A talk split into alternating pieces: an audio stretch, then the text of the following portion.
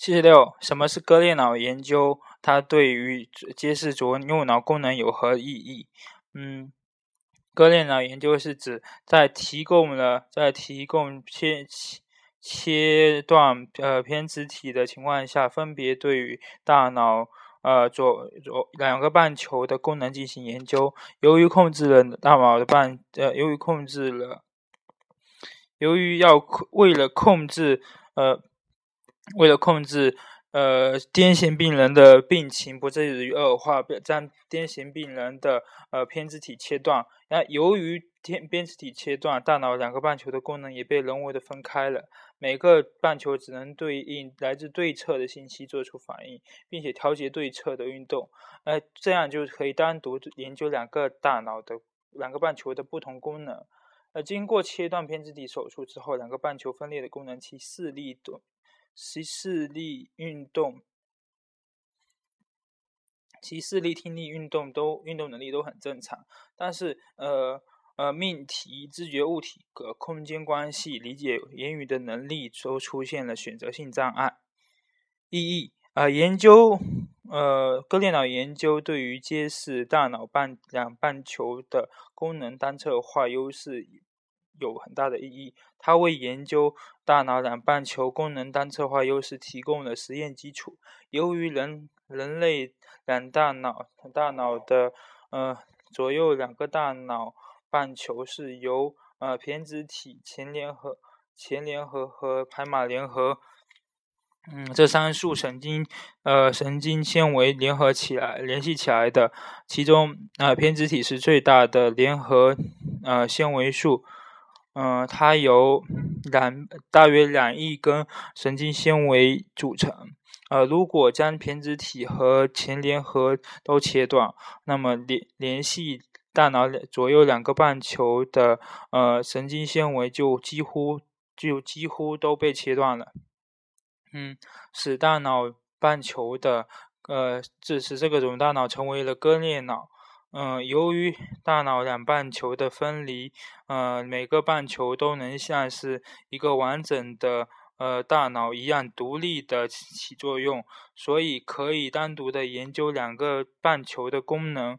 嗯，这样在左右脑共分离的情况下，我们能利用呃实验来揭示两左右两左右脑两个半球各自的功能，它们的相似性和差异性。此外，割裂脑研究还可以为治疗和帮助脑损伤病人提供依据和帮助和和办法。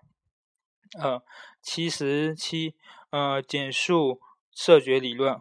一，色三色说，嗯，英国新英国科学家呃托马斯杨假定了。假定人的视网膜有三种不同的感受器，每种感受器只对光谱的一个特殊成分敏感。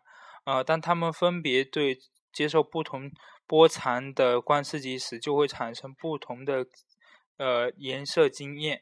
但是这个理论无法解释红色色盲。二、对立过程理论，黑林提出了四色说，这是对立过程理论的前身。他认为，嗯。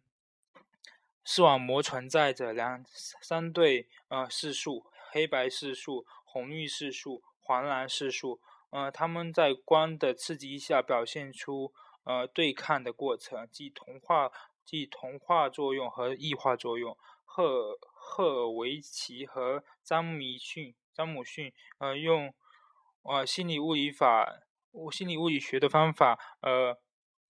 证实了黑林的对立过程理论，发现了三种对立细胞，即黑白、红绿、黄蓝。而黑白与明度有关，红绿、黄蓝与与颜色编码有关。嗯，颜色呃，研究发现，在视网膜上存在的三种锥体锥体细胞，分别对应不同的波长的，分别对不同波长的光敏感。嗯。在网膜水平上，在网在网膜水平，呃，色觉理色觉是按照三色理论提供的原理产生的，而在视觉系统更高的水平存在的功能对立的细胞，呃，颜色的信息表现为对立的过程。嗯，七十八，简述有奥数波尔的呃认知童话说。嗯，一有有有意义学习，有意义学习的实质是呃有意义学习的实质是符号嗯代表的新信息与学习结构中有关观念建。有有有学习者认知结构中的有关观念建立起非人为性的实质性的联系，而条件在于学有意义学习条件在于一呃学习材料本身是具有逻辑意义的；二学习者具有同化新信息的呃有关观念；三学习者具有有意义学习的倾向。四、学习使新旧信息、新旧知识发生相互作用。第二个是同化理论，呃，在有意义学习的过程中，新知识被学习者的认知结构中的合理观念所吸收，从而获得了意义。嗯，原原有的起固固定作用的观念有发生了变化，从而形成了更为分化的认知结构。而这一过程称为同化。嗯，同化是有意义学习的心理机制。同化论的基本核心是相互作用论、相互作用观。三、先行组织者，先行组织者。先行组织者是指先于学习材料而获先于先于学习本任务本身而获得的一种引导性的学习材料。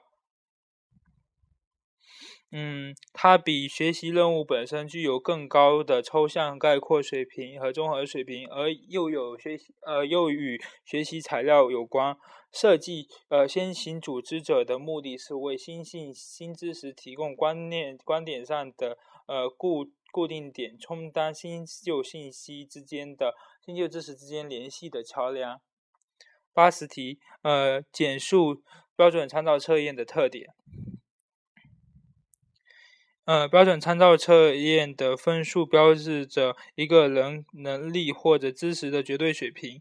呃，标准参照测验在对实验测验结果进行评价时，不是以常模为基为标准的，而是根据特定的操作标准和行为领域，对个体做出是否达到、是否达标，或者说达到什么程度的判断。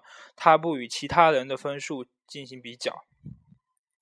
呃，标准参模参照测验与参模参照测验对比下，结果有这样的优点：呃，一、测验结果不直接依赖于其他，不直接。结依赖于其他人的呃结果，呃为提为被试提供了呃被试水平的绝对绝对量的测量。嗯，三三呃标准参照测验更符合教育测量的要求。八十一，什么是创造性测验？呃，并分析创造性测验的主基本成分。创造性思维，创造性思维是是指呃是指人们应用应用新颖的方式解决问题，并产生新的有社会价值的做产品的心理过程。例如，作家创作了一种新的作品，发科学家发明了一个新的技术，这都是属于创造性思维活动。创造性思维总是体体现在问题解决的活动中，因此属于问题解决的一个研究领域。二、创造性思维的心理成分：一、符合和呃符合思维和发散思维。吉尔福特把思维分为符合思维和发散思维，认为发散思维是创造性思维的主要成分。他还设设计了发散生成测验来测测量创造性思维。在测验中，呃。用测用发散思维的流畅性、呃变通性、独特性的好坏来衡量创造性思维的高低。流畅性是指流畅性是指，嗯，是单位时间内发散的发散项目的数量。创造性思维高的人能够在短时间内想出呃较多数量较多的项目。变变通性是指，嗯。发散思维的范围和幅幅度和维度，嗯，范围越大，呃，维度越多，变通性越强。独特性是指对问题能够提出超乎寻常、独特新颖的见解。二，嗯，远远距离联想能力。远距离联想能力是指，呃，在彼此之间相距很远的观念之间看出其关系的呃能力，其关系的能力，也就也这也是嗯创造性思维的一种构成成分。远距离联想能力高的人，能够根据某种标准，把互不相关的两个概念联合起来，形成一种新的构想。三，与创造性思维有关的人格因素。呃，创造性思维不仅受到智力因素的影响，而且还受到一系列人格因素的影响。如例如，人的坚持性、自信心、意志力等都会对创造性思维有重要的影作用。此外，责任感、勤奋、热情、善于想象、兴趣广泛、独立性等也是创造性思维的重要心理成分。八十三，呃，八十二，呃，简述布芬布伦纳的，呃。的生态系统学说，